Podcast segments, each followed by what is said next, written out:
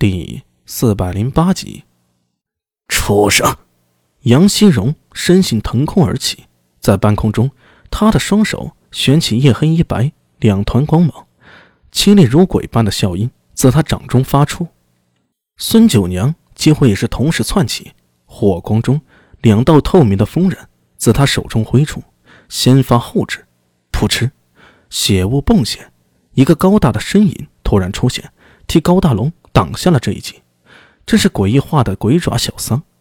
青龙寺中的烈焰爆炸声不断响起，远处有数道人影带着光芒如流星般赶来。杨希荣只是愣了一瞬，猛地转身向孙九娘低吼一声：“走！”太史局的人来了，再不走就走不掉了。老大，救我！蔡芒发出凄厉的惨叫声，他疯狂地投掷着火球。张目望去，只见老大杨希荣与孙九娘已经加速逃离。另一边，那胡森纳罗也转身逃走，自己竟然被抛弃了。妻子，一种绝望的恐怖从心头涌起。下一刻，伴随着燃鬼疯狂的笑声，地面泥土翻卷，无边的黑暗涌来。黑夜中有呼啸和凄喝声不断从青龙寺方向传来。纳诺尔抛眉头也不回的狂奔。他心里则充满了着一种难以置信的喜悦。没想到啊，南池地图如此轻而易举的到手了。凭此地图，他可以重新取信吴王李克，甚至可以在太宗的其余皇子中待价而攻，寻求支持。之前真的没想到会得来的这么容易。当年太宗在世时，纳洛尔婆美想求李世民助他重建中天竺摩羯陀国，只可惜啊。李世民对此表现得很是轻视，令他断了念想。在唐太宗李世民驾崩之后，那罗尔颇美还曾想与新皇帝李治对接上，可惜李治年富力强，对那罗所说的长生之术表现得不屑一顾。不得已之下，纳罗尔颇美只得另寻他法。兰池不死金人，有此为饵，不信李唐那些野心勃勃的皇子皇孙们不动心呢？呵呵，自李世民弑兄逼夫，当上皇帝开始，这弑亲篡位的基因呢，便在李唐家族的血脉中种下了。想在宗室中寻找野心之辈，并不难。那时候复国的梦想啊，就在纳罗心中做着美梦时，突然头顶上方传来一股飓风。胡僧脸色一变，口里古怪的叫了一声，左手猛地向上拍去。他的手臂很瘦。五指如同钩爪，整个黑夜似乎都随着这只手爪被捏揉到了一块。无边的黑暗似墨汁一般在他手中凝聚。轰！黑气之中猛地迸现出一道电光。纳诺惨叫一声，身形一个踉跄，滑行几步之后，他的左手往地上一撑，身体猛地倒转，面向身后的敌人。在他面前，不知何时多出了一个年轻人，一双眼睛在暗夜中。熠熠有光，不良人。纳罗的双眼落在对方腰间的铜牌上，苏大为手握着降魔杵，目光凌厉地盯住纳罗。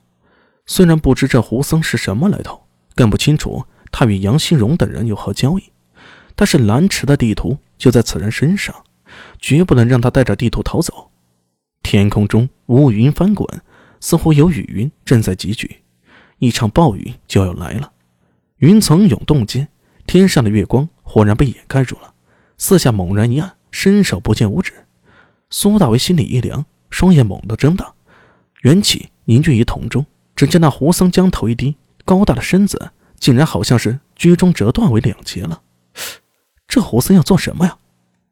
苏大为愣了一下，然后反应过来，对方居然是弯着腰抱着自己膝盖，跟个大皮球一样。翻滚起来，这种古怪的身法，苏大为还是第一次见。懵逼了一秒，终于恍然大悟：这家伙想要逃走。哪里跑？苏大为冷哼一声，身形一闪，身形穿至大球前方，右手的降魔杵向着肉球捅去。别看降魔杵的尖端不甚锋利，如果照着人身上捅下去，一戳准出个血洞，而且点点电芒。在降魔杵上闪烁，这一击已经蕴含了雷电之力。眼看戳到了，那人形皮球猛地弹起，他缩身的时候，高大的身形就似一团球，这一下张开，却又似一只长手长脚的蜘蛛。降魔杵一下落空了，胡森纳罗长如竹枝般的手臂已经携着一团黑气，向着苏大为面脸打来。苏大为脚步一错，身形如蛇般拧转，反手将降魔杵打向胡僧面颊，眼看要打中了，纳努尔婆眉脖颈一缩，头颅如老龟一样松若壳中了，赫然消失不见。这种古怪的动作完全超乎常人的理解，令苏大为再次落空。纳诺左手向后一旋，手臂骨骼微响，以仿佛折断的角度抓向苏大为的丹田。瑜伽。苏大为脸皮一抽，瑜伽是后世的叫法，这种源自于古老天竺的体术，早就被烂陀寺的僧人为了体悟凡五如一所创。如果换一个人，乍遇上纳罗这种古怪的违反人体关节的打法，只怕要中招啊！但是苏大为只将背脊一抖，一阵噼啪声响，他的身体扭转成一个古怪的姿势，像是拧在一起的怪蟒，显之又显得。避开了纳罗的手爪掏裆，比身法，我龙行九转不弱于任何人。苏大伟冷笑着说了一句纳诺尔婆妹完全听不懂的话。同一时间，降魔杵小声无息地戳向纳诺的脖颈。